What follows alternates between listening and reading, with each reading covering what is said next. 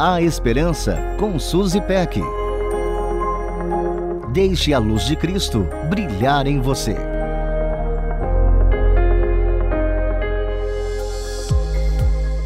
Você costuma observar pontes? Sim, estou me referindo àquelas construções de materiais diversos que nos levam de um lugar a outro.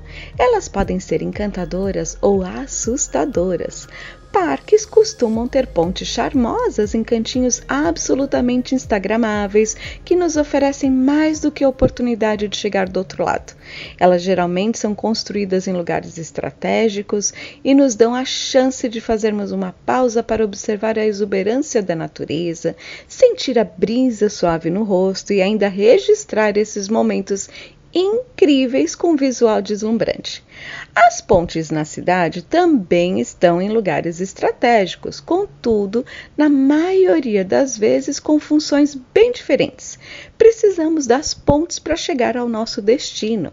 As pontes nos centros urbanos podem até ter lá seus encantos, o que nem sempre é suficiente para aliviar a tensão de passar por elas. Pensa bem, suas características como altura, comprimento e trepidação podem dar frio na barriga de qualquer um.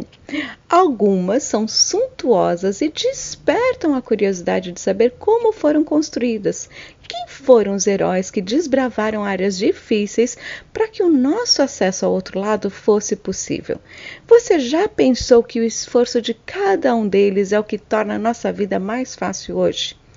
Na nossa vida, temos pontes que vão muito além das encontradas em pontos turísticos ou centros urbanos. Algumas nós mesmas construímos. Outras precisam da ajuda de heróis que se dispõem a construir essas ligações tão vitais em nossos corações. Quantas vezes nos desentendemos com quem amamos e precisamos dos construtores da ponte da reconciliação? Eu estive numa pousada repleta de pontes charmosas com nomes distintos. As pontes do amor e da alegria logo se destacavam. Num cantinho achei a ponte da paz. Tantas coisas passaram pela minha mente ao ler esse nome. Enquanto atravessava essa pequena ponte, pensava como é bonito ser agente da paz e lembrei do versículo de Mateus 5,9. Bem-aventurados os pacificadores, pois serão chamados filhos de Deus.